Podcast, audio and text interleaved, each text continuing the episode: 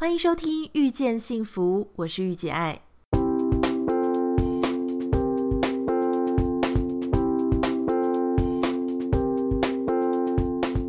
在《遇见幸福》节目里，你可以听到很多不一样的想法。有时突破自己的盲点，只需要一句中肯的建议。你准备好收听今天的《遇见幸福》了吗？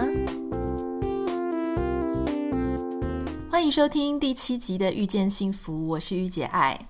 上个礼拜因为有直播的关系，所以我们的《遇见幸福》就暂停了一集。我本来想说，诶，大家应该都知道是用直播来取代的意思，没有想到我还是有听到很多网友说，诶，怎么这个礼拜的《遇见幸福》就没有了？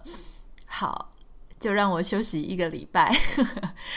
今天呢，要跟大家聊聊关于梦想这一件事情哦。我最近在网络上看到一篇文章，它可能是一个旧文啊。这篇文章在写说，嗯，关于那些励志作家的书，千万不要看，因为他们正拿着你的钱无所事事，到处旅游，然后教你勇敢做梦，好像把这些励志作家呢讲的都非常的坏心。我不是励志作家，但是我必须要讲一下一个公道话，就是。有些励志作家呢，他确实励志的没有什么道理，就是他会跟你说：“哇，一切事情都一定会风平浪静的，都不是你的错，都是别人的错。然后你只要顾着梦想。”对，我知道有这些书没有错，可是完全不去做梦这件事情，我觉得也是很可悲的，因为任何一个。成功都不会是偶然的。我一直相信，一个人他如果能把事情做成功，其实他内心里一定有曾经看过那个事情成功的样子，而且他会很希望能够达成那个样子。你之所以能够变成更好的你自己，绝对是因为你曾经在心里有一个 role model，有一个更好的自己的样子，所以你才可以往那个方向一步一步的迈进。所谓的做梦，其实不管大或小，哦，小从你希望你成为一个什么样的人，大到我希望能够为世界、为他人做什么样的事情。我觉得人类之所以有益于其他的动物，其实就是因为这样子的一个对未来的憧憬跟理想。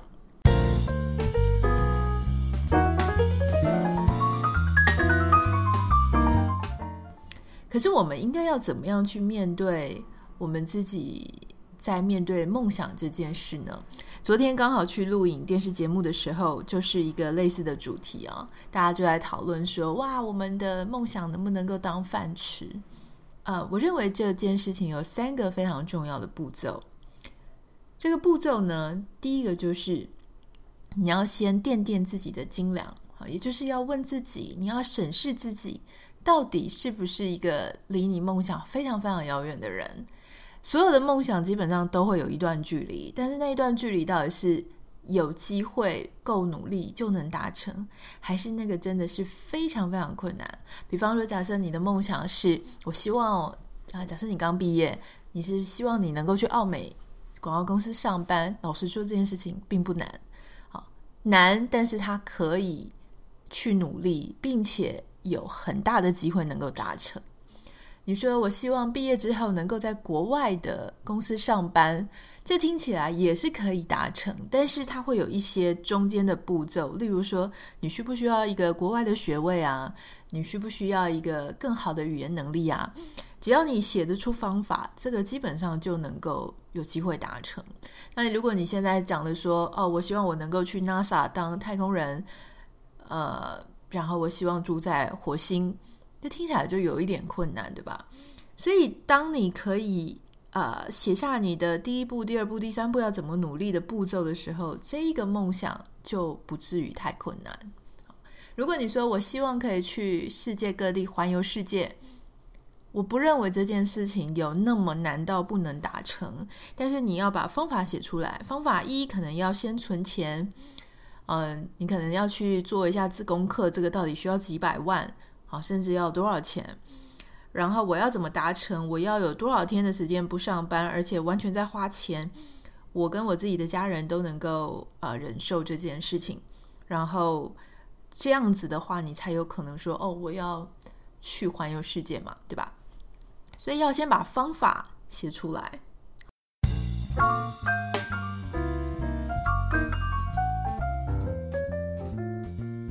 那第二个事情是，梦想本来就是一边走一边努力一边打造的。我认为在靠近梦想、去达成梦想的这条路上，跟盖房子有一点不太一样啊。比方说，像今天我们如果要负责盖一间房子，我一定要先确认我的所有的材料、我的所有的工人、所有需要的一切都到位。然后我开始盖房子，对吧？当然有一些是大型的建案，它可能是哇，一边开始盖了，然后一边收这个呃，就是收人家的款项，然后款项到位继续盖，款项到位继续盖。所以你如果买新房，如果预售屋的时候呢，他就会跟你说，哎，你要先付多少钱，然后边收钱边盖。其实达成梦想比较类似这样子的方式。就是说，好，假设我们用刚刚的例子来说，今天你是一个大学毕业生，你想要进入奥美，或是你是一个啊、公司行的本地公司行号的一个经理，你希望变成一个跨国集团的总裁啊，或者跨国集团的专业经理人，这个事情你要怎么做呢？第一个，你就要告诉自己，我现在应该怎么做？好，我现在应该要，呃，我在不在那个产业里面？我若不在那个产业里面，我是不是应该要先进那个产业？但是没有那么难进的公司，好，我是不是应该要有一些什么样的表现？我是不是应该要有？呃，他可能会要求我要有管过三十个人、五十个人以上规模的一个公司，啊，这样子的一个方式，或者他需要我有没有得过一些奖项？哈，你必须要一边走一边规划你的梦想，一边去努力。也许他需要你的语言也很不错，所以你可能，诶，我先换到一间。这个产业里面，但比较没有那么好的公司，可是我同时运用这个时间来学习我的英文，让我的梦想它可以在三年后、五年后达成这个目标。所以它其实是一段，它绝对不是一段你先把所有的材料收集起来。好，比方说我现在就坐在一个菜鸟新鲜人，然后我就开始，我就开始去收集我所有需要的资源，然后蹦一下我就跳到澳美了，或者说蹦一下我就变成。这个跨国集团总裁绝对不是这样，这是一路上垫垫垫努力出来的。所以这两件事情是非常重要。第一个就是问自己、审视自己，然后看看你自己的斤两到底在哪里，我离这个目标还有多远？好，第二个事情是，你不要想要一步到位，就这件事情本来就是你在 A 点要到达 B 点，中间会有很多小小的。小小的一些地方，你必须得先去。好，在那些地方停一下，休息一会儿，再往下走，再往下走。诶，慢慢的，你总是会走到 B 点。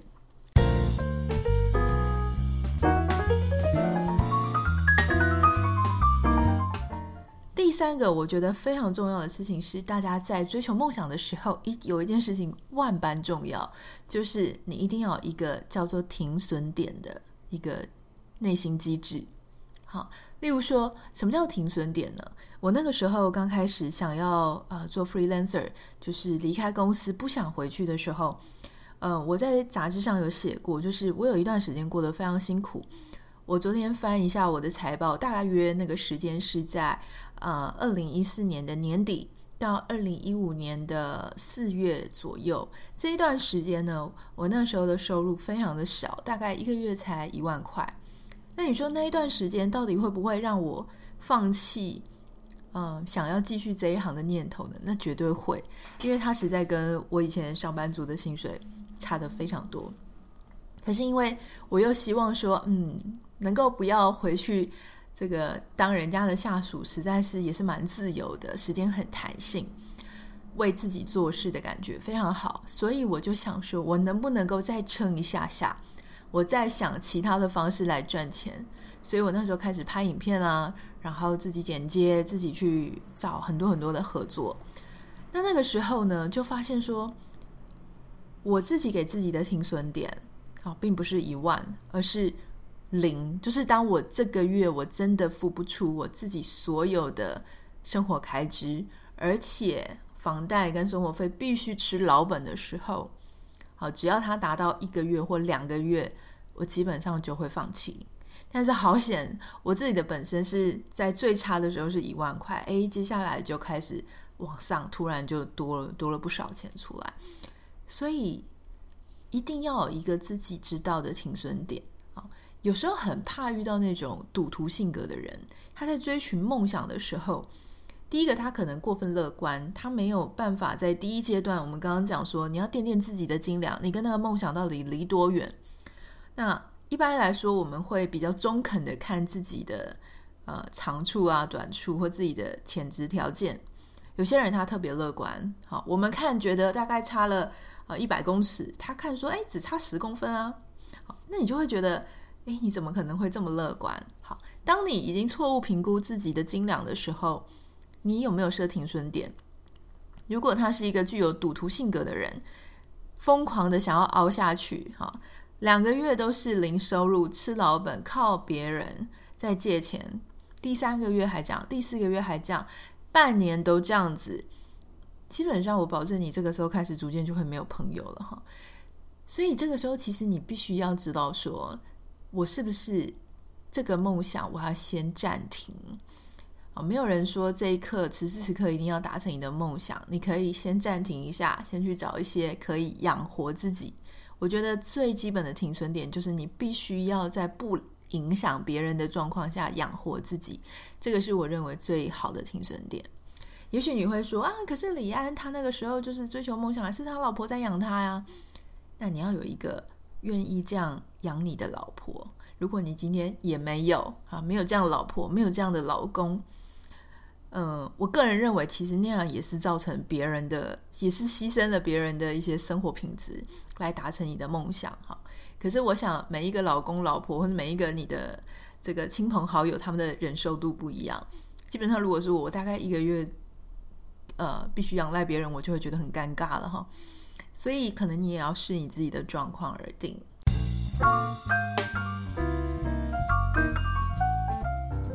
是以上呢，今天要跟你分享，就是关于追求梦想这件事情，我们要，嗯、要注意哪三件事情哈。第一个就是你要问一下自己，你要了解自己，掂掂自己的斤两，我到底跟那个梦想差多远？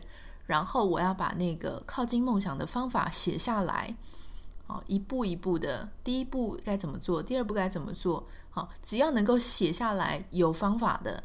就是有可能达成。如果你连方法都不知道怎么写，那就很难达成。第二件事情是，梦想它本来就不是搜寻到所有的材料，嘣一下就跳到那一边去。梦想本来就是边走边打造边努力，而持续努力不放弃这件事情是基本的。好，其他所谓的人脉啊、运气这些都是一边走，呃，这个慢慢的老天会帮你加上去的。第三件事情。是停损点，停损点是一个非常重要的心理机制。你必须要让自己知道，你这个梦想它最后最后在什么样的阶段的时候，你必须要让它稍微暂停。好，这个稍微暂停呢，它并不是永远就叫你放弃你的梦想，而是你要让自己知道，你可能此时此刻。真的离他太遥远。你的刚刚的第一步骤去掂掂自己的斤两这件事情，你可能有一点太过乐观。你必须要稍微修正一下，稍微让自己的人生再累积一下。好，就是不要为了成就自己的梦想而牺牲了他人的生活，或是牺牲了自己所有一切的 connection。好喽，这就是今天的遇见幸福。希望大家每一个人都能够继续勇敢的。设定你的梦想，设定你的目标，然后呢，是一个可以达到的、比较理想型的啊，比较务实的一个梦想。我们下个礼拜再见，拜拜。